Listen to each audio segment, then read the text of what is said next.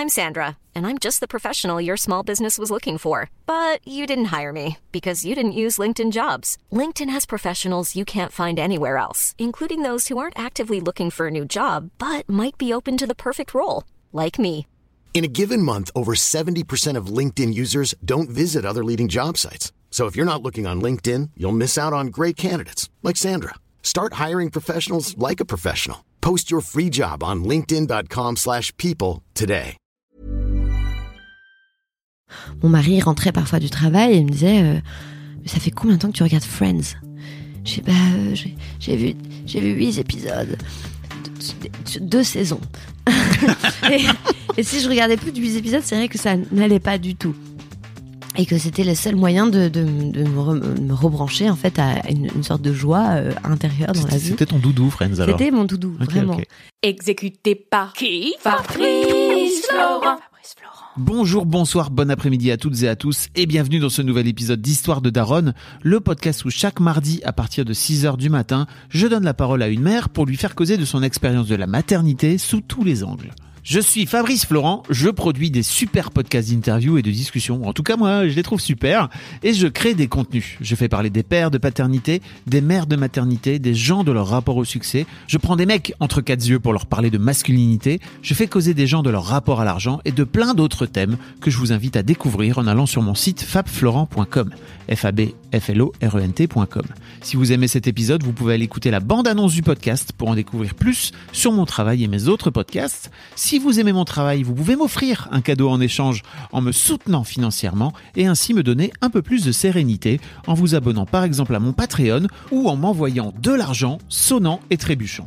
Allez dans les notes du podcast ou en allant sur fabflorent.com, f a e donc vous y trouverez toutes les infos. Enfin, si vous aimez ce podcast, vous pouvez vous y abonner, mettre un chouette commentaire et 5 étoiles au podcast sur votre application de podcast préférée et surtout, surtout, surtout, partagez cet épisode et ce podcast autour de vous s'il vous a plu. Je suis sûr que vous connaissez des gens que mon travail pourrait intéresser. Vous pourrez également venir commenter avec mes auditrices et mes auditeurs chaque épisode directement sur mon Discord. Alors Discord, c'est un petit logiciel génial que je vous invite à découvrir, qu'il faut installer sur votre téléphone ou votre ordi. Vous pouvez également me suivre sur les différentes plateformes et réseaux sociaux. Vous pouvez vous abonner à ma newsletter et vous trouverez toutes ces infos pour me contacter dans les notes de cet épisode. Un grand merci d'avance et bonne écoute à vous. Qu'est-ce qui t'a donné envie de, de te lancer comme ça dans l'audio? C'est fou quoi. Hmm, Toi qui viens de, qui viens de l'image, hein ah, je viens de l'audiovisuel. Oui. Donc, euh, Mais ça change tout. On est bien d'accord que dès qu'il n'y a pas le, dès y a pas le support de l'image, ça change complètement tout, quoi. et ça change tout et en même temps, moi je me souviens petite, j'écoutais des cassettes, euh, par exemple euh, le mince, comment ça s'appelle Je sais pas. Avec le loup, Pierre et le loup, Pierre et le loup. Pierre et le loup, Et, les- euh, et la musique. et la musique Ouais. qui, qui était contée et qui, euh, qui faisait extrêmement peur et dans laquelle j'avais mis moi mes images d'enfants et, et j'avais beaucoup de cassettes comme ça donc il y avait quand même un, un lien entre entre le, le son et l'image qui a toujours été très euh, très lié et l'image qu'on se raconte qu'on se raconte quand on lit un livre ou euh, où finalement euh, euh, on nous impose pas euh, des couleurs un décor Mm. euh. donc c'est quelque chose qui m'intéressait beaucoup j'ai réalisé en fait euh, on est venu voir Romain Vissol qui euh, a une boîte de production qui s'appelle Black Chip Black Chip Black Sheep. pareil. pas du tout la même chose. Et il m'a dit voilà, je vais, j'aimerais adapter le roman de Joël Dicker, La disparition de Stéphanie Meller. Et c'est un thriller en plusieurs épisodes. J'ai dit oui, spontanément, parce que l'exercice me, me plaisait. Et, hum, et alors j'ai adoré ça, mais euh, c'était pas une histoire euh, que j'avais écrite, donc j'avais, c'était un peu une commande. C'était la première fois que j'avais un- une demande comme ça, donc euh, ça m'avait plu, mais ça m'avait pas, enfin ça m'a donné envie de plus. Et j'avais un, je venais d'avoir un bébé qui s'appelle Jazz. Quelle vie. Oui. Quelle idée Quelle aussi. idée, ça c'est vraiment la meilleure idée que j'ai eue. Mais qu'est-ce que c'est fatigant. Oui. On va en parler. Et donc en fait, je, je, veux- je, je- j'étais maman depuis six mois et un, un été, j'étais à la campagne euh, chez ma mère et la chambre du, du petit était loin de la terrasse où on dînait tous les soirs. Et évidemment, ma mère m'avait offert un babyphone. Ah oui. pour que je puisse l'entendre si jamais il pleurait et que j'étais pas là pour le recevoir. Et, et en fait, cet objet qui était censé me rassurer euh, a complètement euh, réveillé euh, mon imaginaire euh, horrifique. Et je me suis dit, mais imagine, tout d'un coup, j'entends quelqu'un d'autre qui rentre dans la pièce et je suis pas là. Mais c'est affreux. Et puis même le, les sons de, de pleurs qui sortaient de cet objet étaient dissonants. Ça, Bah oui. C'était c'était effrayant. Ça, ça te surprend. Ça, c'est tout sauf agréable. Donc euh, c'est un peu une forme de dictature aussi. T'es en hypervigilance en permanence. Euh, dès qu'en fait, euh, si ton, si t'avais pas ce babyphone, en fait, ton bébé pourrait, je sais pas, pleurer deux minutes, se rendormir après, et puis tu, tu l'entendrais pas, quoi. C'est vrai. C'est Alors vrai que là- tout d'un coup, euh, dès que la lumière s'allume, tout d'un coup, tout le monde s'arrête et, et c'est vrai que euh, ça se trouve, je l'aurais pas entendu pleurer. Mais en, tout- en tout cas, ça a créé chez moi une envie de d'écrire une histoire là-dessus. Et alors, c'est marrant parce que mon père m'a quand même avoué quelque chose. Il m'a dit, euh, je lui ai raconté l'histoire de Babyphone. Peut-être que je fais tout à l'envers. hein, Mais t'inquiète, je vais, re- je vais reboucler après. D'accord. T'as créé donc une, une fiction audio qui est disponible sur euh, Canal+, c'est ça? Oui. euh, Où t'as euh, t'as- t'as mis en scène une jeune maman, euh, qui, enfin un jeune couple hein, pour le coup, euh, qui vient d'avoir un bébé qui a six mois, si je me trompe pas, qui s'appelle Sol. Euh, toi, ton personnage s'appelle Agathe et le papa s'appelle Noah, si je me trompe pas. Bravo. Et, effectivement, c'est un couple de Parisiens, comme j'imagine, il y en a eu beaucoup là ces dernières années, qui ont décidé de partir à la campagne et qui ont trouvé une vieille maison. Et dans cette maison, il y a une chambre Mhm. isolée, euh, qui est même fermée, hein, si, je, si je me trompe pas, qui, qui- qu'elle découvre Presque en fait. en, ouais. Ouais. Et, euh, et voilà, il y a toute une histoire autour de ça et ça, ça fait peur en vrai. Vraiment, moi, moi, je me suis, je- moi, j'ai eu peur. Je tiens à le dire. C'était l'envie, c'était l'idée. J'adore les films d'horreur Ouais. et euh, depuis que je suis ado, c'est un. j'ai- J'aime me faire peur et j'ai un, j'ai un, j'ai un genre que j'aime particulièrement. Euh, tout ce qui est le paranormal, euh, les fantômes et le, et le, le système du jump scare, Ouais. c'est quelque chose que voilà, c'est c'est une petite, euh, petite drogue à moi. Oui. J'aime ça, j'aime ce que ça provoque chez moi et j'avais, en- j'avais envie de me donner sensible le. au jumpscare C'est-à-dire que tu sautes, moi moi, je sursaute de ma boule, quoi. Je, ça me, ça me, ça m'effraie, quoi. Vraiment, ça marche très bien sur moi. Ah bah, Moi aussi. Oui. Moi aussi. Mais je me demandais comment ça fonctionne le jumpscare au son. En fait, si on n'a pas l'image qui surprend, comment on le fait au son? Et, et c'est ça, ça, c'était très intéressant parce que ça m'a valu euh, plusieurs mois de de, recherche, je suis allée voir plein de gens, j'ai parlé à plein de gens, j'ai écouté beaucoup de conférences là-dessus et, c'était, j'ai lu euh, euh, la, la, la bi- biographie, enfin pas la biographie d'ailleurs, mais un, un des romans de Stephen King qui parle justement de, de son écriture, Oui. de, Il a écrit plein de trucs sur, euh, sur la façon dont il écrit, euh, Stephen King. Ouais. Exactement. Et euh, Hitchcock aussi, elle fait partie de mon, d'un une sorte de, a été une sorte de mentor. Mais, mais c'est vrai qu'au son, c'était compliqué en fait. La, la seule solution que j'ai trouvée finalement, c'était d'emmener du silence avant de faire peur. Ça marche bien. Mais, euh, finalement, comme au cinéma, c'est-à-dire qu'il y a toujours un moment de calme avant qu'il y ait un. C'est ça. Mais au cinéma, on est, on est accompagné par une musique stridente. Oui. Or là, je pouvais pas, ou je ne voulais pas en tout cas, en mettre Oui, une. t'as- t'as pas, pas joué le jeu de la musique, des violons, etc. Ça. Ouais. Bah, parce que je voulais qu'on soit vraiment attentif à ce qui se passe et qu'on ait vraiment peur, comme si on était euh, nous-mêmes à la place d'Agathe dans cette maison de campagne et que chaque petit bruit finalement de la campagne, qui, qui sont des bruits normaux de, de campagne, mais qui dans notre imaginaire deviennent des bruits un peu plus effrayants. Alors, on va parler de ton histoire de daronne. Hein. Bougez pas. Je, je pense aux gens qui sont là. Mais quand est-ce qu'on parle de maman ici? Mais je trouve ça assez assez cool de parler aussi un peu de de, de technique parce que vous avez tourné euh, sur place, si je me trompe pas, c'est ça Oui. Vous avez vraiment tourné sur place. euh, vous avez tout enregistré dans une vieille maison de campagne pour que ça rende le plus vrai possible. Et en fait, ça marche. Et surtout, vous avez enregistré avec un système un peu spécial qui s'appelle le binaural, euh, qui est, on en parlait juste avant d'en- d'enregistrer. Là, en gros, des micros posés sur une tête afin qu'on puisse, euh, si vous l'écoutez au casque, et je vous invite vraiment à l'écouter au casque, faut pas l'écouter, faut pas écouter ça, euh, genre sur votre, euh, comme comme mon podcast dans votre dans votre voiture, hein, ça marche pas. Vraiment, écoutez-le au casque, Euh, ça rend vraiment l'ambiance, quoi. Ça marche super bien. Exactement. C'est vraiment toute l'idée. C'était euh, cette tête euh, qu'on a appelée avant la tête de Brecht. Et qui est maintenant donc une tête binaurale et qui vous permet vraiment de, de vous immerger à la place d'Agathe et c'est ça qui va être important parce que au-delà de, de ce côté effrayant, euh, on va rentrer dans la tête de cette jeune mère et de ses problématiques de jeune mère et hum, pour vraiment la comprendre, je voulais qu'on soit vraiment plus près d'elle. Et alors ça marche super bien, mais tu vas sans doute nous en parler parce que en gros, cette maman, elle est en pleine crise de postpartum et tu mets en scène aussi à travers cette histoire le postpartum d'Agathe et ça marche trop bien au son parce qu'on alors notamment il y a, il y a ce bébé en permanence qui pleure et qui est très agaçant.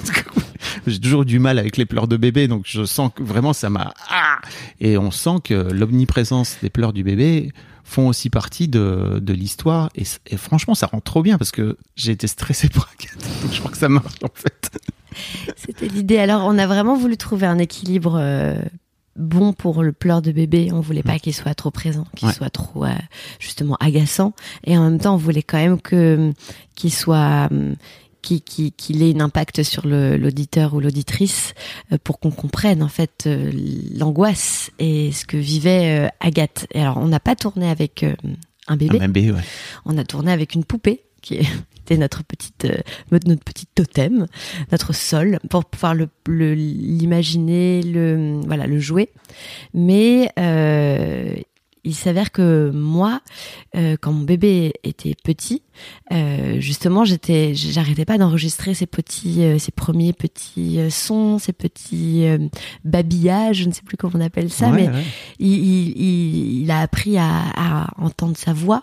Je trouvais ça magnifique, comment il, il testait en fait sa voix et, et... Tu lui mettais un casque, c'est ça Non, j'avais un zoom et donc j'enregistrais euh, ses sons et ses rires et, et à un moment donné, je me suis dit pourquoi j'enregistrerais j'enregistrerais pas ses pleurs aussi?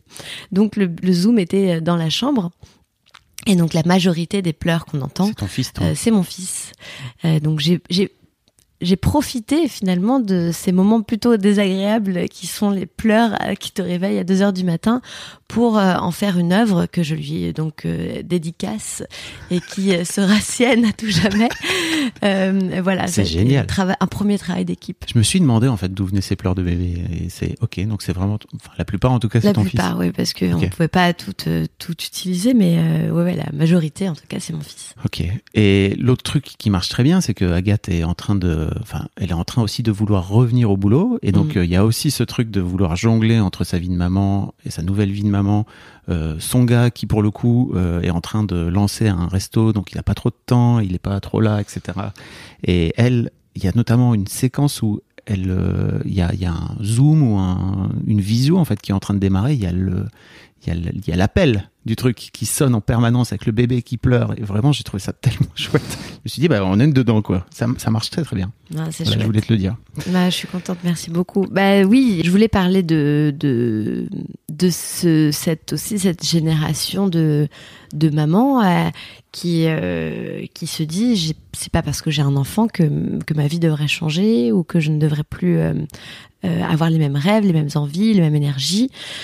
Sauf qu'on a on n'a pas forcément le même énergie, on se, qu'on se coupe en deux, on dort moins, euh, c'est normal. On a on a créé un, un être humain dans notre corps. euh, C'est comme veut- un, gros boulot. Hein. c'est énorme comme boulot et on veut remonter sur le cheval. euh, moi, je suis rem- je suis repartie à Prague faire un film alors que mon fils avait deux mois. Et je me souviens que dans l'avion qui m'emmenait à Prague, je, je- j'étais en pleurs et Ah je disais oui. mais quelle idée Mais qu'est-ce que je fais? J'avais l'impression qu'on m'avait coupé Arraché. en deux, arraché en deux. Mais je disais mais c'est complètement idiot. Pourquoi j'attends pas un peu plus?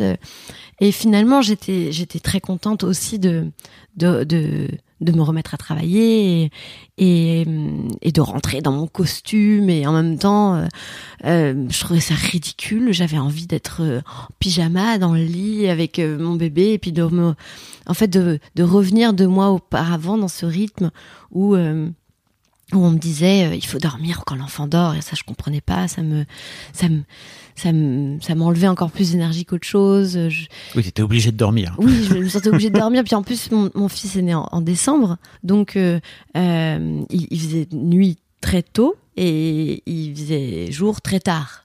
Et donc finalement, je voyais pratiquement jamais la lumière Ouais. du jour. Et donc j'étais devenue cette espèce d'être étrange qui vivait comme ça dans une grotte avec son petit euh, enfant que je voulais protéger. Puis j'avais peur, il faisait froid dehors, donc je me disais est-ce que je peux le sortir, est-ce que je le sors pas, je sais pas. Je me suis posé toutes ces sortes de questions.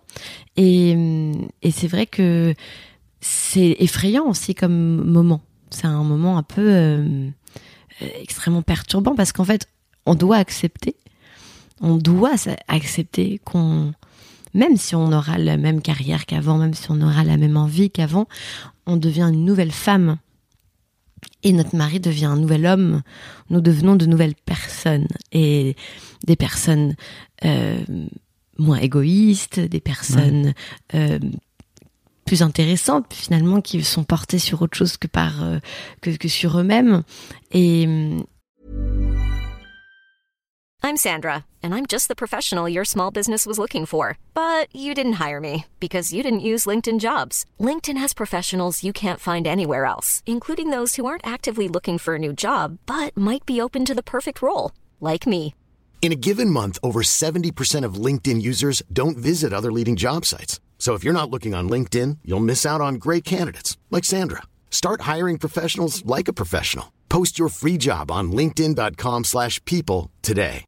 Ready to pop the question? The jewelers at BlueNile.com have got sparkle down to a science with beautiful lab grown diamonds worthy of your most brilliant moments. Their lab grown diamonds are independently graded and guaranteed identical to natural diamonds, and they're ready to ship to your door. Go to BlueNile.com and use promo code LISTEN to get $50 off your purchase of $500 or more. That's code LISTEN at BlueNile.com for $50 off. BlueNile.com code LISTEN. Et, et ces nouvelles personnes, il faut juste les les accepter. Ouais. Mais il y a une, il y a un deuil, il y a une, une métamorphose aussi qui se, qui se crée. Et c'est le moment où il faut être le plus doux et le plus gentil avec soi et accepter ce moment-là et prendre son temps, quel que soit le temps. Ça prend euh, six mois, un an, deux ans. Euh, il faut le, il faut le, il faut vraiment l'accepter parce que c'est un beau moment dans une vie d'être humain aussi. Mais c'est dur et je crois qu'on n'en parle pas assez. Et notamment, il y a Agathe qui en parle. Je crois que tu, tu le mets en filigrane avec son docteur, Oui. qu'on imagine être son psy, c'est ça? C'est ça. Euh, Et qui, qui lui dit, mais... euh, alors je sais plus, il y a un truc autour de redevenir comme avant, où tu veux à tout prix que... Enfin, en tout cas, Agathe veut à tout prix redevenir comme avant. Et il y a, il y a toute une discussion assez sympa avec... euh, Oui, c'est ma- c'est marrant. C'était ma meilleure amie qui, qui elle avait eu un bébé et euh, qui arrêtait pas de me dire euh, non Anna, tu n'iras pas au cinéma comme tu vas au cinéma aujourd'hui euh, tous les deux jours. J'ai dit mais c'est ridicule. Enfin, évidemment que j'irai au cinéma. évidemment que je ferai ceci et cela. Et elle, elle voulait absolument me dire non et on était on, on se battait un peu comme ça et puis un jour euh, Elle, elle avait des enfants. elle avait déjà deux enfants Ouais. et voilà. Un peu ce truc énervant d'ailleurs que les parents énervant. font euh, auprès des, des gens qui sont pas encore parents de non mais t'inquiète ta, ta vie va tout changer Et on est là, mais oh, qu'est-ce que t'en sais? Bah Putain, oui. c'est toi, c'est ta vie. Et puis, euh, et puis en fait, bon, ils ont devinez quoi souvent l'expérience fait toujours écouté quelqu'un qui a plus d'expérience que soi. Quand non parce qu'en plus je crois que c'est vraiment un truc tu vois j'ai un ami qui m'en parlait et il me disait mais j'ai lu plein de trucs sur euh, ce que c'est de devenir père etc mais en fait t'es pas prêt tant que tu l'as pas vécu dans ton dans ta chair et dans ton corps. Et je crois que vraiment tout se repo- tout repose sur l'expérience quoi. Mais c'est c'est vrai, mais même quand on écoute les conseils des, des personnes très âgées, et on se dit, ah oui, bon, euh, et en fait, ils ont raison, mais on- il nous faudra encore 40 ans de vie pour, euh, pour comprendre qu'ils avaient vraiment raison. Mais en tout cas, euh, euh, cette idée de, de vouloir revenir en arrière, euh, de, j'avais lu, j'avais entendu aussi beaucoup de mamans dire, on, on veut, euh, on a l'impression d'avoir fait une bêtise, on a l'impression de d'avoir euh, tout gâché, on a peur en fait de, de ce qui nous échappe et de ce qui nous attend et, et quelque chose qu'on ne peut plus éviter dans la vie quand on est parent, c'est pas, pas, pas parent justement pardon, mais quand on est célibataire et et que euh, on fait ce qu'on veut, absolument ce qu'on veut, on peut partir du jour au Ah bah oui. lendemain euh, sans poser la question à qui que ce soit. On peut décider d'être euh, complètement flemmard pendant trois jours et de tout procrastiner, pardon. on l'avait Merci. Euh, on peut décider de tout seul et, euh, et, et plus jamais à partir du moment où on est parent. Et, et c'est pas plus mal, hein, attention. Mais euh, c'est vrai que voilà, il, il- il se passe ça. Et, et on n'a pas le manuel forcément. Et on n'a pas. euh, on n'a pas. euh, on a des gens qui nous donnent des conseils, mais si on les écoute pas, euh, on est quand même face euh, à nos problématiques. Ouais. Et, et c'est vrai que le, le- le docteur, ce, ce médecin, je voulais qu'il qu'il soit un petit peu le la figure euh, rassurante. Je voulais même voilà qu'il y ait cette voix qui on ne sait pas vraiment d'où elle vient, on ne sait pas qui il est, on ne sait pas exactement si elle est au téléphone ou sur Skype ou dans sa tête. Ouais. Euh, c'est pour ça que j'ai choisi la, la voix de Cédric Lapiche pour le faire. Ah, c'est la voix de Cédric Lafiche Ah, marrant. Parce que j'ai toujours trouvé que Cédric avait une voix vraiment rassurante et, euh, et très englobante, avec ce grave. euh, et, et lui qui est papa de, de trois enfants, et je le connais quand même depuis des années, et puis il m'a- vu évoluer. Et il a toujours été d'extrêmement euh, bons conseils, mais voilà, toujours avec ce côté très sage. Et, et c'est pour ça que je lui ai demandé de faire le. Cédric, si tu nous écoutes, n'hésite pas à venir dans l'histoire de Daron, c'est quand tu veux, Ah bah, pour venir parler de paternité. Euh, Super papa. Mais alors, bon, revenons un peu à ton histoire, si tu veux bien. Euh, là, voilà, l'une des questions que je pose d'abord, c'est en fait d'où t'es venu ce désir d'enfant? Parce que déjà pour moi, c'est ça le vrai truc. C'est d'où ça te vient? Ça vient. Il y a tellement de parcours différents par rapport au désir d'enfant. C'est vrai, hein, c'est vrai que c'est venu, euh, venu d'une rencontre en fait avec deux enfants, euh, dont l'un avait 7 ans et qui était euh, que j'ai qui qui m'a tellement touchée, qui euh, j'ai vu l'amour qu'il portait à sa mère, qu'il portait à son père, et j'ai vu même sur plusieurs mois comme ça le euh, la manière dont il pensait, dont il voyait la vie, dont il voyait les films, dont il... Et je suis, mais je me suis dit, mais je veux, je veux la même Je chose. veux pareil. Je veux pareil. Mm. Moi aussi, je veux, euh, je veux découvrir le monde à travers les yeux d'un d'un être euh, et, et l'amour inconditionnel qui se passe entre lui et ses parents. Ça m'a, ça m'a bouleversée. Et, euh, et pour être très transparente, euh, j'ai été mariée une première fois très jeune, à 19 ans, avec mon, mon- avec Oscar, donc mon amoureux du, du lycée. Ouais. Et, euh, et c'est vrai que à cette époque, quand on était jeune, on avait cette envie d'enfant. On, a- on rêvait cet enfant, mais on était beaucoup trop jeunes, donc on l'avait mis très loin ce, ce projet. Et nous étions donc séparés depuis maintenant six ans. Et à ce moment-là, il s'est passé une sorte d'urgence où je me suis dit, il faut absolument que j'appelle Oscar. Ah ouais? Je- je- si tout d'un coup il m'appelait pour me dire qu'il attendait un enfant, mais je pense que ce serait une catastrophe. Euh, c'est avec moi qu'il doit fonder cette famille.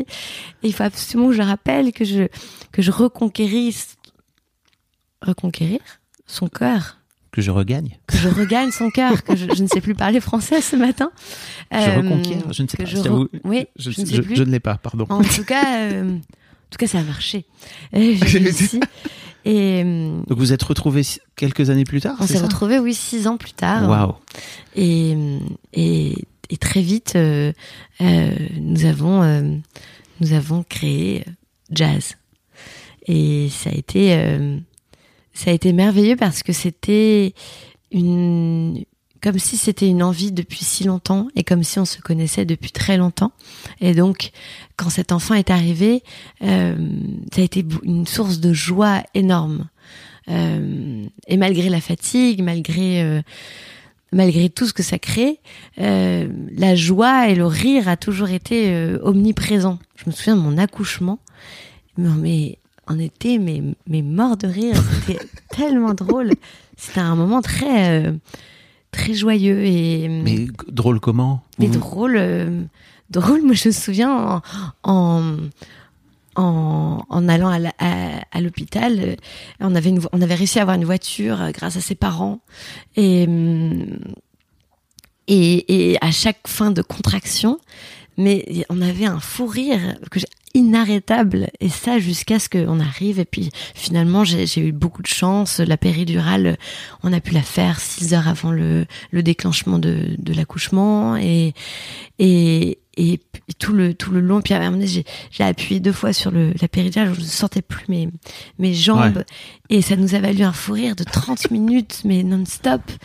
Et ensuite l'arrivée de de cette de cet enfant. C'est c'est un, un moment, je pense, le plus extraordinaire de ma vie quand le quand la sage-femme dit attention, euh, ouvrez les yeux, votre bébé arrive et qu'elle pose comme ça euh, l'enfant sur nous. Oh, oh non, c'est arrêté de rire. Il n'y a plus de rire du tout. Là, c'était. euh, une- C'était un- quoi? C'était bouleversant. Je me. Oh, tout d'un coup, c'est un vrai, une vraie être humain comme ça qui est la femme. Et il est La rencontre, elle est, la rencontre est dingue, hein, je trouve. Ce moment de rencontre. incroyable. Bon, après, tout le monde l'a pas vécu comme ça, mais Non. je- je- j'entends vraiment ce que tu dis parce que je crois que moi, vraiment, que j'ai vécu comme ça, quoi. C'est dingue. Un truc vraiment de coup de poing dans la tronche. C'est la vie. Oui, Et bam Ah, c'est, ah, tu vois, on rigole moins là. C'était vos fou. derniers rires, d'accord, avant très longtemps. Vous n'allez plus du tout rire maintenant. J'espère que vous en avez pas bien profité. C'est vrai que d'un coup, c'est très concret. C'est très concret. euh, euh, après, oui, tout est, tout devient. Puis après, alors, en plus, je peux plus marcher. Hmm. Puis t'as- on te raconte pas que tu vas avoir extrêmement mal pendant pendant plusieurs jours. Ouais. Moi, on m'avait une sage-femme qui m'avait dit voilà vos médicaments. Je dis, non, non, non, pas de médicaments pour moi, tout va bien. Après, je leur rappelais donnez-en moi plus. Envoyez-moi de la morphine. Donnez-moi tout. J'ai besoin de quelque chose de plus fort. Vous comprenez Plus fort. J'ai mal. J'ai mon utérus qui remonte. Ça ne va pas du tout. On n'a pas dit qu'en allaitant, tout se remettait en place et que c'était Ouais. une douleur euh, Il y a beaucoup, immense. il y a beaucoup de non-dits, hein. Et c'est pour ça que je trouve que les podcasts, les réseaux sociaux sont vraiment des outils géniaux. C'est que mais qui sauvent, mais heureux, mais vive Instagram dans ces cas-là, parce que même aujourd'hui, j'ai des questionnements sur un pied main bouche. Oui. Heureusement que c'est Instagram qui va me rassurer, pas Doctissimo. Alors pour les futures mamans qui écoutent, les futurs papas, c'est une maladie que tous les enfants contractent à un moment donné qui s'appelle pied-main-bouche parce qu'ils ont des boutons sur les pieds, les mains et, les la mains et bouche. les bouches. Et euh, et c'est c'est pas grave du tout, mais c'est très impressionnant. Ouais. Et, Mais tu vois, euh, tu vois, même, c'est fou parce que t'as accouché donc en 2020, c'est ça, fin 2020. Euh, si je me trompe pas, c'est un bébé du confinement? C'est un bébé euh, du confinement complètement, mais du créé début pendant du le confinement. confinement. Oui, c'est ça. Vous avez dit, ok, on s'arrête. à Qu'est-ce la qu'on va faire? fermeture des bars. Je me suis dit, chérie, je crois que le monde part en... Ça va pas là, j'ai une idée, j'ai un plan. On va créer la vie. Mais c'est fou d'ailleurs. C'est marrant parce que t'es pas la première euh, maman, le premier papa à venir me raconter qu'il y a eu ce truc. Et j'ai une vraie question parce que moi mes filles sont grandes, hein, tu vois. Mais pour moi c'était vraiment, ok, c'est la fin du monde. Il faut qu'on se, il faut qu'on, il faut, il faut, on va, c'est Colanta quoi, tu vois. C'est Survivor. Il faut qu'à un moment donné on survive. Et il y a eu plein de couples qui ont, qui se sont dit, non mais en fait en vrai, on va s'accoupler. On va créer la vie, on va créer un petit bonhomme. Et moi, tu vois, je vois mes filles, elles ont 16 et 14 ans aujourd'hui. Je regarde leur adolescence, je me dis, c'est quand même bien de la merde, hein, l'adolescence masquée, etc. Et je, me demandais un petit peu, qu'est-ce qui fait que vous, à un moment donné, vous êtes dit, ok, non, mais en fait, euh, donc déjà, j'imagine qu'il y avait ce projet depuis quelques années, euh, et c'est le moment ou jamais. Alors bon, a- ça n'a pas été planifié comme ça, mais, euh, mais C'est une vraie question, tu vois, je trouve ça, je trouve ça génial. c'est vrai. Moi, je me suis posé la question pendant que j'étais enceinte, en fait, parce que euh, très clairement, euh, j'ai appris j'étais enceinte début avril, donc euh, moi, je pensais qu'on allait, euh, euh, on allait sortir de- du confinement dans deux semaines et que on allait reprendre notre vie. Oui. C'est vrai qu'au bout de, de un mois et demi, je me suis dit, je pense que c'est très grave ce qu'il se passe. et, et en fait, je me, je me suis posé la question. Je me suis dit, mais qu'est-ce qu'on va lui raconter à cet enfant? Bah oui, on t'a fait naître dans un monde où finalement. Euh, voilà, c'est un peu la fin du monde, euh, euh, c'est le réchauffement climatique, je ne sais pas si tu pourras avoir des enfants. J'avais écrit une lettre terrible euh, six mois avant à mon fils. Alors c'est étrange, mais Six mois avant de tomber de enceinte? Ouais. Ok, ok. Et ça s'appelait à mon fils, et c'était euh, extrêmement pessimiste sur euh, sur le monde que j'avais voulu lui faire découvrir et qui n'existait plus. Et peut-être que ça avait été très égoïste parce que j'avais voulu euh, peut-être euh, découvrir la vie à travers lui, découvrir, redécouvrir les traits de son papa à travers les siens. Et euh, c'était affreux parce que finalement, dans mon histoire, le père partait à la guerre et, et lui, peut-être qu'un jour, il aurait cette envie égoïste et puis finalement, je disais ou pas. Parce que peut-être que tu ne pourras pas. Enfin, c'était affreux. Donc, j'ai repensé à cette lettre. Euh, évidemment, j'étais bouleversée avec les hormones.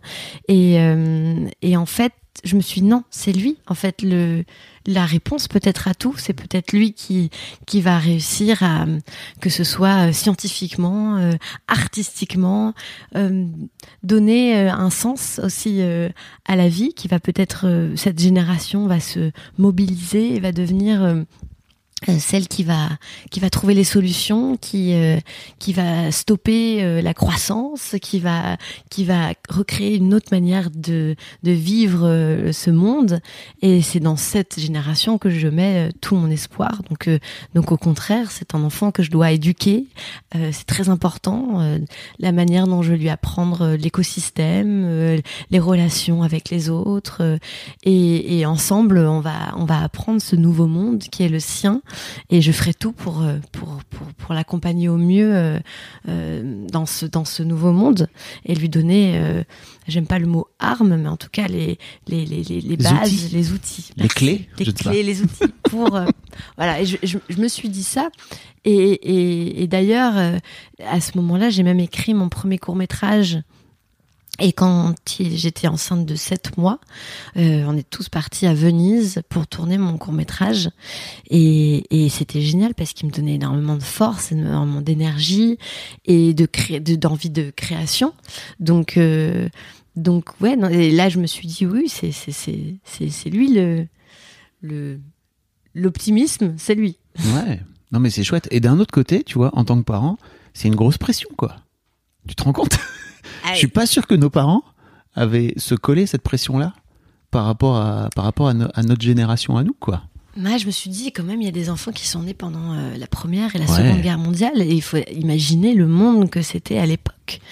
De, des, des, des, des- J'ai vu ce, ce documentaire que j'ai trouvé sublimissime, qui s'appelait Pour Sama. Pour, pour, pour, Je sais pas, je l'ai pas. c'était euh, pendant la, la, la, la fin de Alep. Ok. Et hum, c'est une femme qui, avec son mari, qui avait un hôpital, euh, a filmé en fait euh, euh, la fin de cette ville et, et la guerre qu'il y avait à l'intérieur de cette ville et les bombardements, et qui euh, venait d'avoir un bébé et qui a tout filmé pour expliquer pourquoi eux résistaient et pourquoi eux re- restaient dans la ville pour pour la, pour la sauver, pour l'aider.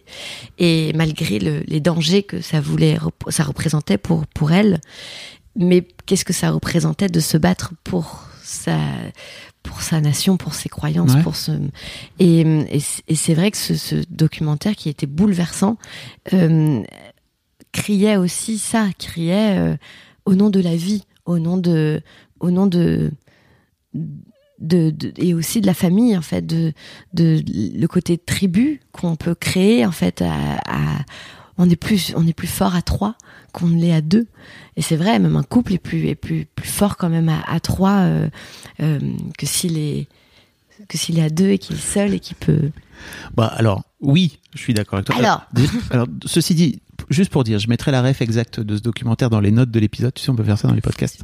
Euh, J'irai chercher et je, je, je mettrai la, la ref exacte. Mais oui, je suis d'accord avec toi. C'est plus, on est plus fort à trois qu'à deux. Mais, tu disais toi-même, euh, on est un nouveau, on est un nouvel homme, on est une nouvelle femme, euh, on est un nouveau couple aussi. oui oui, c'est un peu euh, avant ça, il y a table rase quoi. Ça Non, vrai déstabilise que- beaucoup. je disais beaucoup de joie et de rire. Alors, oui, beaucoup de, de fatigue qui rentre aussi en jeu. Et, et, et la nuit, on, on devient un peu fou. Hein. Euh, en, en couple, quand on, quand on a un bébé, et cette espèce de réveil constant. euh, qui... Ouais. Puis les pleurs qui peuvent pas s'arrêter quand on trouve pas la solution. C'est de la torture, hein. tu sais, c'est un instrument de torture, hein, le fait de- d'empêcher les gens de dormir. hein. C'est vrai. Oui. Non, mais parce que parfois vraiment, on se met à pleurer euh, pour un rien et euh, puis on s'engueule puis après on se réconcilie parce que parce que c'est c'est idiot, mais c'est vrai que ce côté le réveil constant, puis au moment où en plus on, on tombe vraiment dans un sommeil profond, ça, ça nous rend euh, ça nous rend un peu bête, ça nous rend euh, on en- je me souviens d'un truc à la, à la maternité quand, quand on est parti. Une, une infirmière très très sérieuse, une sage-femme qui est arrivée, qui nous a dit Bon, madame, il va t'arriver ce jour où vous allez vouloir jeter votre enfant par la fenêtre. Ne le faites pas, monsieur. Conseil. Ne secouez pas votre enfant. Le ce bébé secoué est un est un vrai sujet. Euh, Bah oui. Donc, euh, si vous avez un problème, vous posez l'enfant dans son berceau vous secouez les bras, vous allez faire un petit tour et vous revenez. Tout va bien se passer. Vous avez le droit. C'est un super conseil. Laissez votre enfant là où il est quand vous êtes sur le point de péter un câble. En fait, il va pas bouger. Il sera beaucoup Il plus, va pas bouger. il sera beaucoup plus sain et sauf que si vous décidez effectivement de le jeter par la fenêtre. Ou, Et voilà. oui. Alors moi, je l'ai vraiment regardé comme une folle. On s'est dit, mais elle est folle ou quoi? Et je me souviens du jour où je l'ai posé dans un berceau. Je me suis secouée comme ça. Je lui ai dit, chérie, je vais faire le tour du pâté de maison, je reviens. J'ai fait le pâté de maison, je suis revenue et tout allait mieux. Bah oui. Mais c'est vrai qu'on se retrouve comme ça à des moments où en fait on, on perd pied, quoi. On perd, euh, on perd, euh, on est fatigué et, et on n'a pas de solution. Ce qui est merveilleux, c'est tout d'un coup de, de lui donner à manger ou, euh, ou de le- de l'endormir comme ça et qu'il s'endort et qu'on on a trouvé le système. Et là, on se dit, ok, je sais.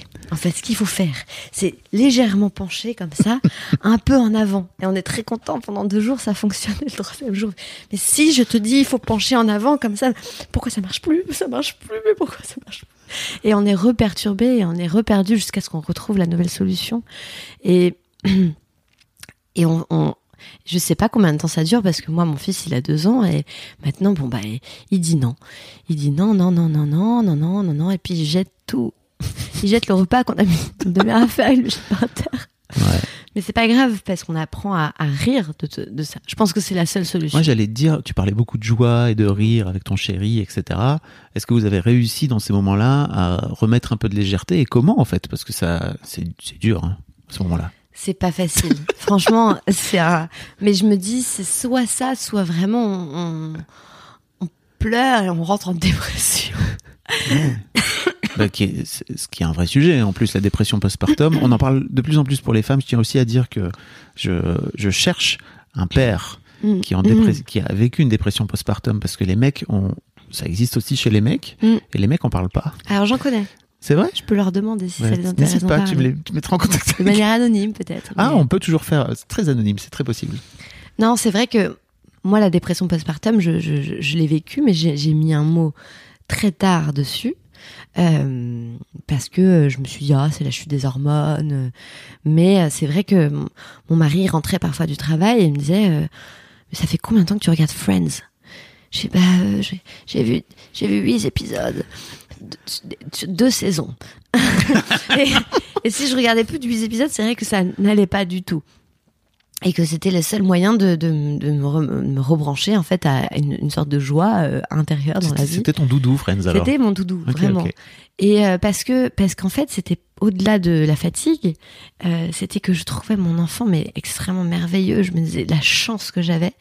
Et là je, et là quand je me disais la chance, que des idées noires arrivaient dans ma tête. J'avais que des pensées négatives. Euh, des, des, des, des- contre moi d'ailleurs. C'était Ouais. c'était vraiment un, un fouet que je me balançais sur moi que j'étais pas à la hauteur de ça que je ne méritais pas ce bonheur. Je me souviens de recevoir énormément de cadeaux.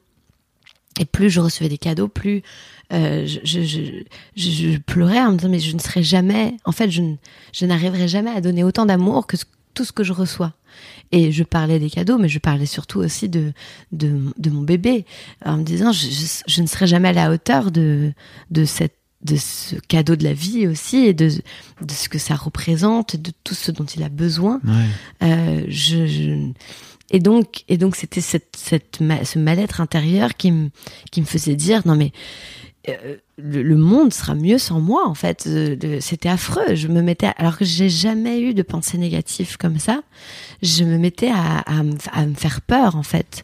Et, et c'est là où tout d'un coup je me suis mise à regarder sur internet plein de choses. Et ce que je lisais en texte me parlait sans me parler parce que je me disais je ne suis pas comme ça euh, ce n'est pas moi. Et c'est uniquement C'est dur hein, de, de, de s'ouvrir à ça, au fait que. D'accepter en Ouais. fait qu'on on vit ça. Et puis c'est vraiment en, en allant voir les réseaux, les, des, des podcasts, euh, des vidéos de, de mères qui qui qui, qui partageaient leur expérience et leur douleur et, et tout d'un coup elles mettaient les mêmes mots, les mêmes phrases, les mêmes les mêmes systèmes euh, que moi. Et je dis attends, attends mais alors c'est pas moi en fait, c'est vraiment euh, une crise postpartum. Et j'en ai parlé à mes gynécologues qui m'a dit il faut que vous soyez suivis Elle me dit c'est normal, il faut mettre des mots. Et à partir du moment où j'ai mis des mots, j'en ai parlé à mon à mon mari, je, parce que avant je lui disais pas. Bah il oui. rentrait de la maison, j'ai tout va bien, je vais bien. Bien sûr. Parce que t'avais pas envie de. Non, j'avais envie de lui montrer que j'étais digne d'être mère Oui. et que j'étais une mère femme. Regarde, j'ai fait à manger. Ça a brûlé, mais c'est bon. tu vas voir. Et euh, C'est le, terrible. le tire-lait, moi, le tire-lait a été un- une grande euh, Source de souffrance. source de souffrance parce que ben, je, ti- je tirais aussi mon lait pour pouvoir euh, m'accorder peut-être un dîner avec les amis et d'être de donner le biberon une fois à, à mon mari et, mais ce tire-lait tout d'un coup ce bruit ou tout d'un coup bah, parfois ça marche c'est génial et parfois ça marche pas et tu te, tu te morfonds encore plus dans, dans un dans une autocritique et, euh, ça, et donc ça, j'ai arrêté, je l'ai- j'ai rendu à la pharmacie, je ne veux plus, euh, je ne veux plus ça. J'ai appelé la dame en disant, je j'aimerais passer euh, progressivement au biberon. Et au final, j'étais avec mon meilleur ami, je lui dis, tu vas voir, hein, là, dans 15 jours, biberon. Et on a, je l'ai quitté, la dame a dit, bon, écoutez, voilà le numéro de la Leche League, et puis on se revoit dans deux mois. J'avais, elle avait pas du tout réussi à me, elle m'avait amené complètement ailleurs, elle Ouais. m'a fait complètement culpabiliser de vouloir arrêter d'allaiter. euh. C'est terrible ça aussi. hein. Et il faut être capable à ce moment-là de venir dire non, mais en fait moi ce que je veux vraiment en tant que maman, c'est ça, c'est ce parcours-là. Exactement. Et ça fera pas de moi une mauvaise maman. Non. Au contraire, en fait, c'est là où là où j'ai pu sortir avec lui, où j'ai pu retourner chez des amis, j'ai pu l'emmener avec moi plein à plein d'endroits différents. Euh, ça a été un très libérateur pour moi. Après, les fans de l'allaitement diront que c'est important de pouvoir allaiter partout, et donc, euh, ça- mais après chacun sa vie, quoi, tu vois. C'est important de C'est important de se sentir d'entendre tous les euh, trucs, tu vois, tous- les discours. Un- on m'a donné un super conseil après pour les, les biberons. C'est qu'on m'a dit ne chauffe jamais ton biberon. Donne-lui toujours froid. C'est vrai que moi, comme je bouge beaucoup, qu'on voyage beaucoup, euh, j'ai jamais eu de problème à lui donner un biberon à l'heure où il avait faim parce que j'ai jamais eu besoin de le chauffer. Et alors, il y a des mamans qui m'ont dit Ah, mais c'est horrible, mais c'est affreux, comment tu peux lui donner froid, c'est pas bon. Je dis bah, c'est- pas bon chaud non plus.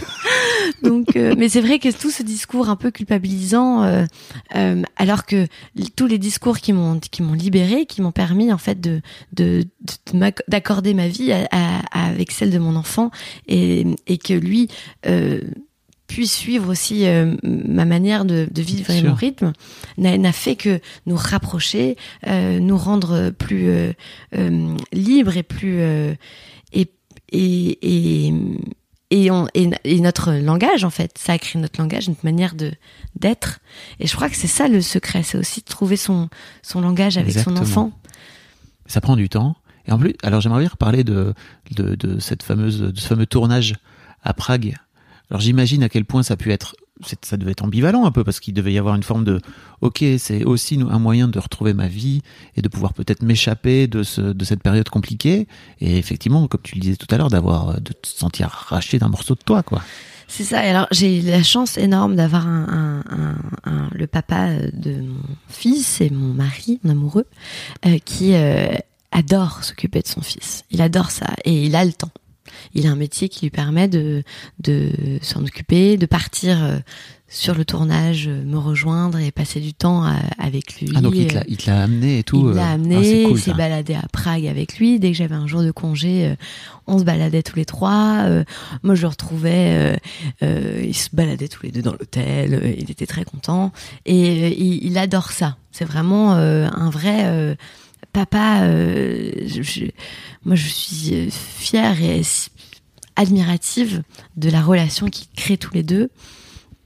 Euh, parce que c'est vrai que lui, je pense qu'il n'a pas passé un seul jour sans son fils, alors que moi, j'en suis quand même déjà à mon troisième tournage. Et alors, on, peut, on travaille aussi ensemble. Donc, par exemple, sur Babyphone, on a emmené Jazz avec nous, avec une nounou, et et, et ça nous a permis de d'être ensemble, de voyager à trois. Vous aviez déjà travaillé ensemble avant ou c'était la première fois? Euh, C'était la tro- troisième fois. Ok, ok. Ouais.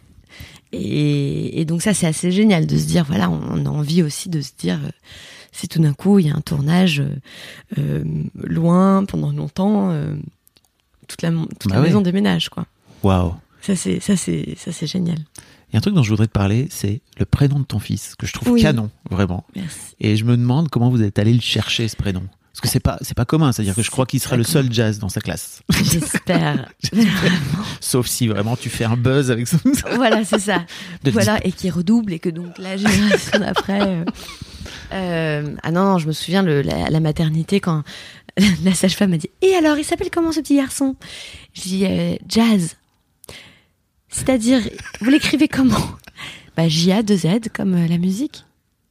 Ah Il y a eu un long silence.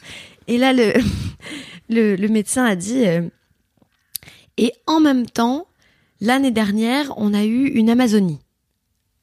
Je dis oui, bon, très bien. Des noms originaux, c'est euh, même si on est quand même sur la génération des prénoms originaux. hein, euh, Bah oui. autour de autour de jazz euh, gravitent euh, d'autres prénoms absolument euh, géniaux. On dirait qu'ils sortent tous d'un espèce de film. euh, euh, moi, j'aime bien. C'était une vraie volonté de votre part de lui, de lui donner un prénom. Enfin, j'imagine, hein, si vous l'avez pas appelé Nicolas ou ça.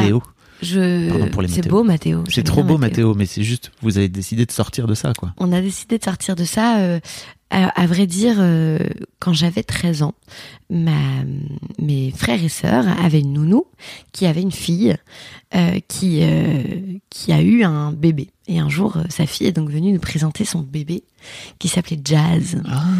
Et j'avais 13 ans et j'ai vu cet enfant qui était sublimissime. Et je me suis dit, mais quoi? Mais on peut appeler un enfant Jazz? Mais c'est le plus beau prénom du monde. Mais j'adore. Et quand, euh, quand euh, j'étais enceinte de 4 mois, donc on a appris que c'était un garçon, euh, on avait des prénoms en tête. Mais on n'était pas convaincus, on n'était pas satisfaits.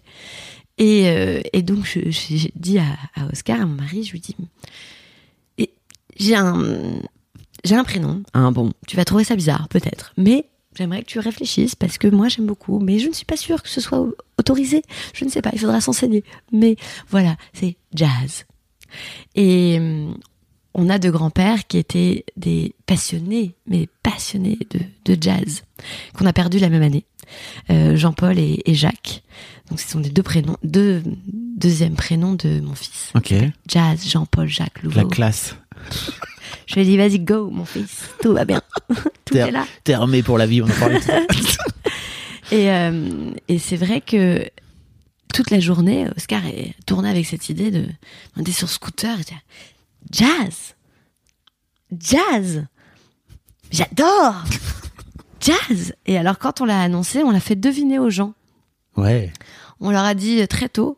Et euh, très tôt, on leur a fait deviner avec des, des indices. Et hum, on leur a dit que ça, que ça nous parlait. Nous, on a vécu beaucoup à, à New York avec euh, Oscar. Donc, euh, on a vraiment vécu euh, la moitié du temps aux États-Unis. C'est un, un prénom qui, qui rejoint les, les, deux, les deux continents. euh. Comment les gens réagissaient? Les- alors, le fait de faire deviner le prénom, euh, ça aidait. Parce que le moment où les gens disent jazz, jazz, et ben il y a une vraie réaction. Et, euh, et du coup, les gens. Et puis le, même- le faire l'écrire aussi. Il y a d'autres personnes à qui on l'a écrit. Euh, C'était une autre manière de le, de le prendre. Moi, je suis sûre qu'il y a des gens qui sont partis de chez moi en disant Ah, c'est magnifique. Et puis ils sont sortis, ils se sont dit N'importe quoi, le jazz, ils sont fous. quoi.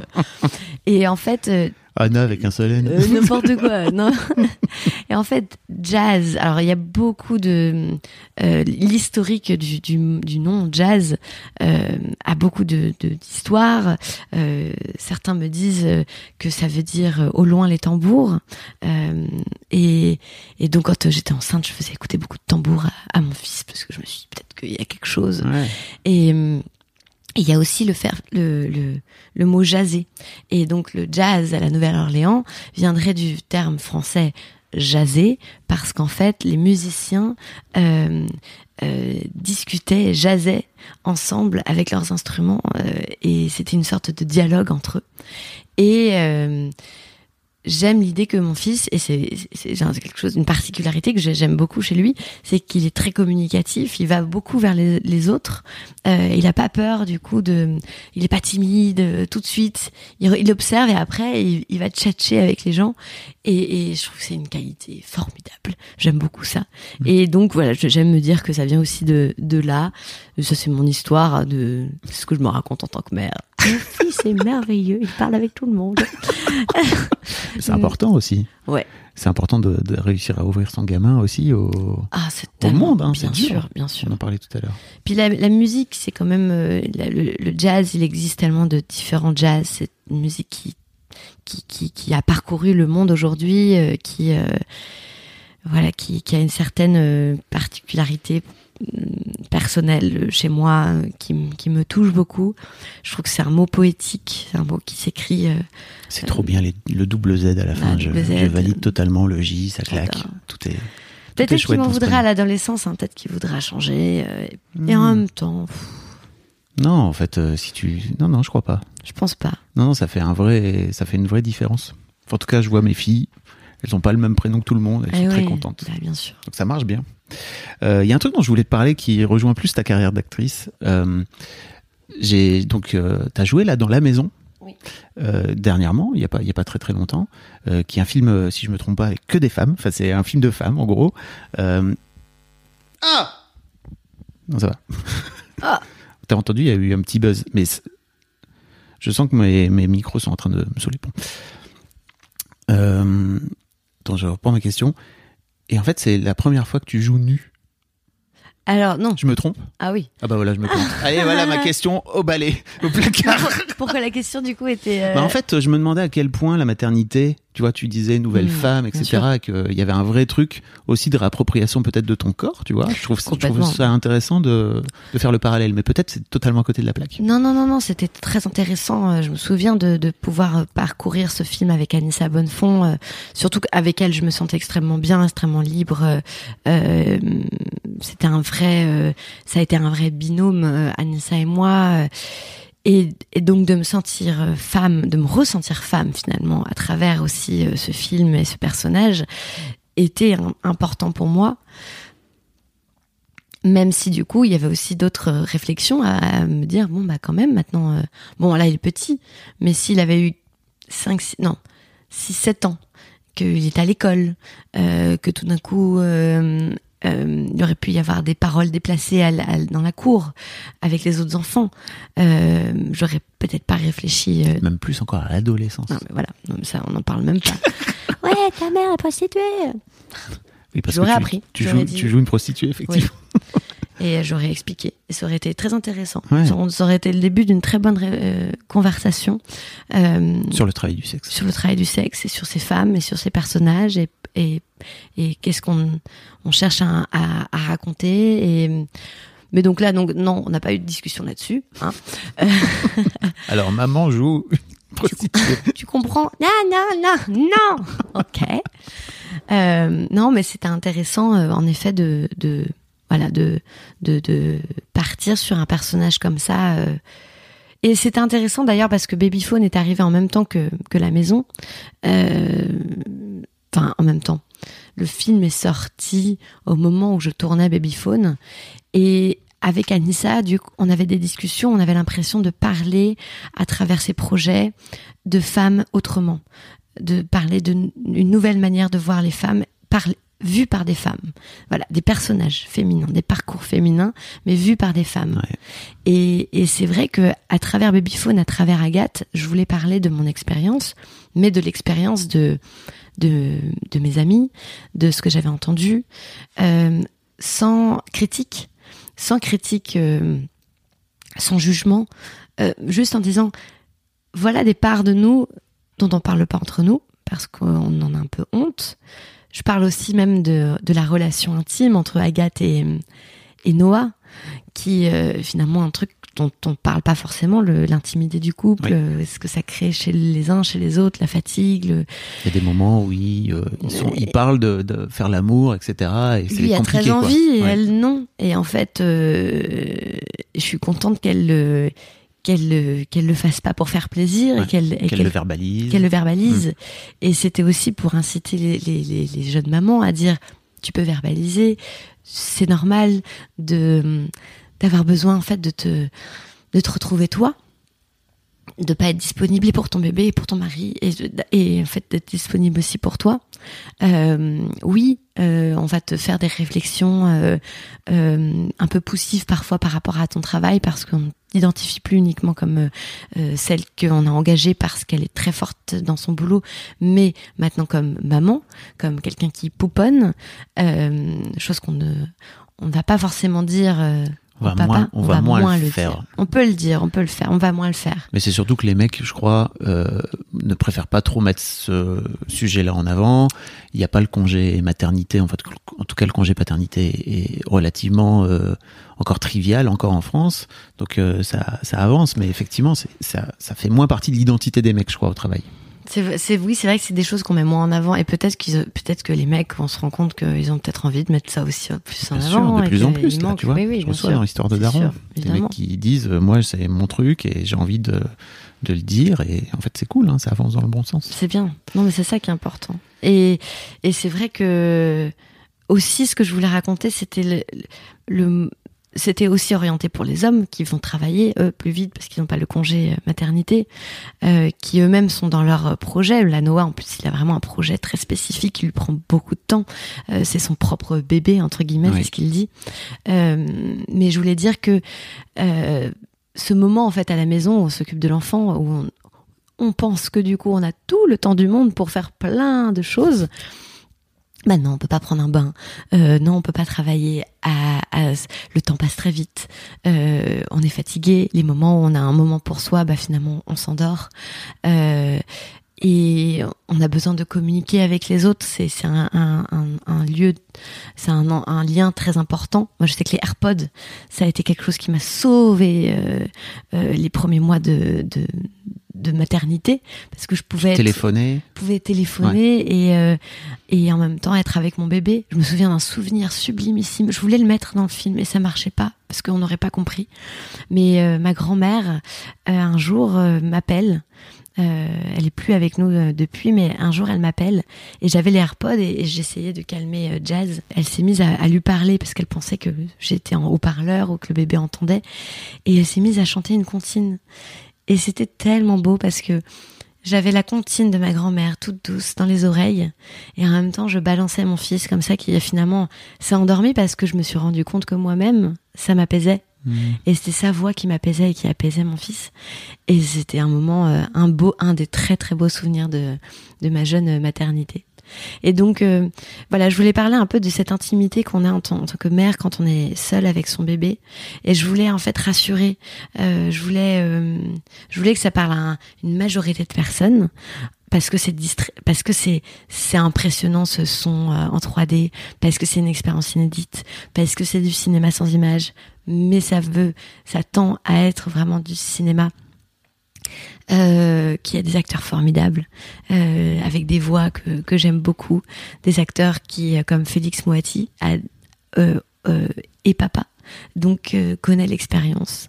Euh, ça a été une expérience euh, euh, cinématographique pour toute l'équipe et en même temps euh, vraiment euh, euh, nouvelle.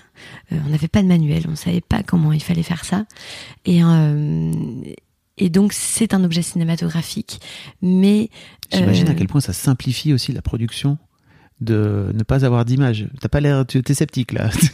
bah, c'est pas aussi simple que ça? c'est pas aussi simple que Ouais, ça. parce, que, ouais, parce que comme tu dis, il faut compenser parfois les trucs que tu vois. Euh, C'est faut ça. trouver des stratagèmes pour les pour les mettre. Et oui, il faut quand tu répètes les sons, de choisir tous les sons qu'on va entendre, parce qu'en fait, si t'en as trop, c'est complètement brouillon. L'orientation de la tête binaurale, il faut vraiment comprendre pour pour que le pour que l'auditeur soit toujours euh, au fur et à mesure et comprenne la maison dans laquelle il est, euh, qu'il puisse au fur et à mesure euh, se balader dans cette maison. Euh, ah non non non, c'est un chouette. travail assez assez titanesque et en même temps. On se sentait un peu pionnier et ça c'était et ça c'était cool parce que une fiction comme ça unitaire un peu d'horreur euh, euh, j'ai cherché aux États-Unis des références pour me dire ils ont bien dû faire quelque chose comme ça. Je vais, me- je vais me brancher là-dessus. Et, n'a pas trouvé. et en fait, j'ai pas trouvé. Et on a des scénaristes, euh, une scénariste Mao Mollaret qui a écrit avec moi, qui a l'habitude d'écrire euh, des super podcasts, des fictions sonores incroyables. Et euh, et ça, c'était génial de travailler ensemble sur ce projet.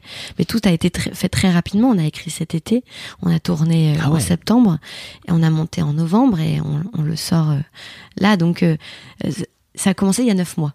Ça ne s'invente pas. Allez, dites donc. Dites donc, ça c'est fou.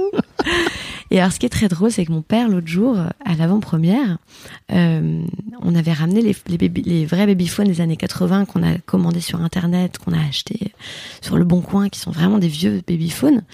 Et mon père me dit, mais c'est drôle. Tu sais que t'avais les mêmes à la maison quand t'étais bébé. Dis, ah bon, mais pourquoi on avait des babyphones On habitait dans un tout petit appartement. euh, euh, vous me disiez qu'on habitait dans un vraiment, on avait une, une cuisine de 4 mètres carrés, Mm. t'avais pas besoin d'un babyphone. Il dit, mais si, mais c'est très drôle, ta mère t'a jamais raconté. En fait, on avait donc en effet un tout petit appartement, et toi, ta chambre, c'était un studio qui était sur le même palier, mais c'était un autre appartement. côté. Donc il fallait sortir dans le couloir pour aller dans ta chambre.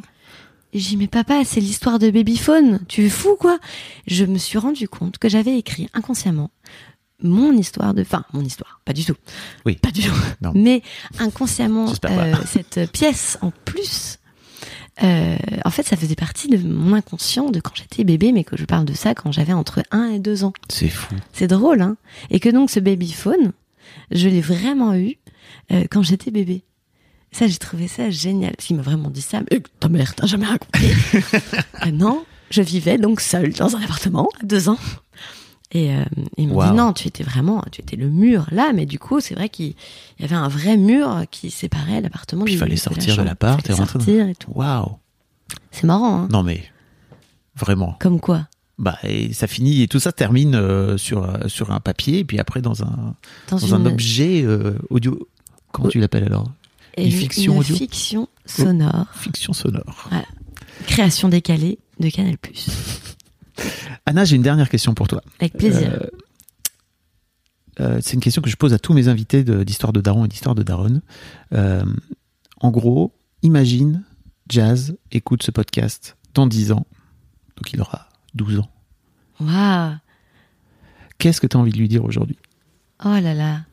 J'ai envie de lui dire ce que je lui dis tous les jours, que c'est euh, c'est un être euh, particulier, c'est un être euh, plein d'amour, qu'il est ma source de joie et celle de son père, que je suis fière de du, du petit bonhomme qu'il est là tous les jours et et de la drôlerie qu'il a.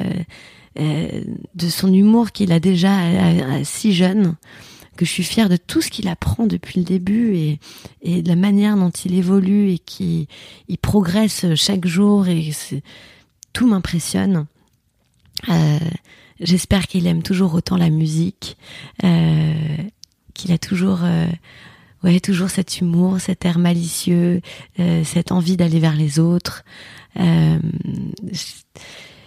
trouve que c'est le- l'être humain le plus incroyable que j'ai rencontré de ma vie et je suis extrêmement fière, euh, en tout cas, euh, d'être euh, à ses côtés depuis sa naissance. C'est vraiment une, une vraie fierté. Merci Anna, franchement. Et merci aussi d'utiliser euh, ta, ton succès, ta portée pour venir euh, dire la parole et venir raconter vraiment ta vraie histoire et de venir en faire des fictions derrière, comme tu le disais tout à l'heure. Je crois que c'est hyper important que les femmes racontent des histoires de femmes. Oui. Et merci pour ça 2023, tu vois. non mais c'est vrai, c'est un vrai vrai truc euh, et je trouve ça vraiment génial que, que tu participes aussi et que merci beaucoup d'être venu à mon Bah, merci beaucoup de m'avoir reçu. C'est trop top d'avoir le temps de pouvoir parler comme ça. C'est ça que ça sert à ça les C'est- podcasts. Ouais, ça c'est génial. Vive les podcasts. Merci beaucoup. Merci beaucoup.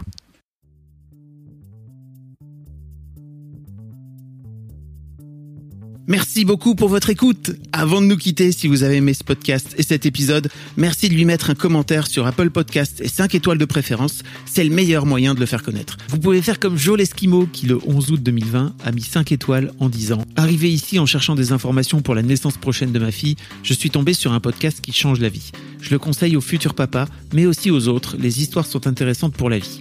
Merci d'avoir lancé cette super initiative et merci à tous les darons qui partagent leurs opinions et leurs histoires. Un grand merci à toi et vous aussi vous pouvez faire pareil. Vous vous rendez sur Apple Podcast et vous cherchez Histoire de Daron directement dans l'appli ou sur votre ordinateur. Merci à vous et rendez-vous tous les premiers et troisièmes lundis de chaque mois à partir de 6h du matin pour un nouvel épisode d'Histoire de Daron. Un grand merci à vous pour votre écoute.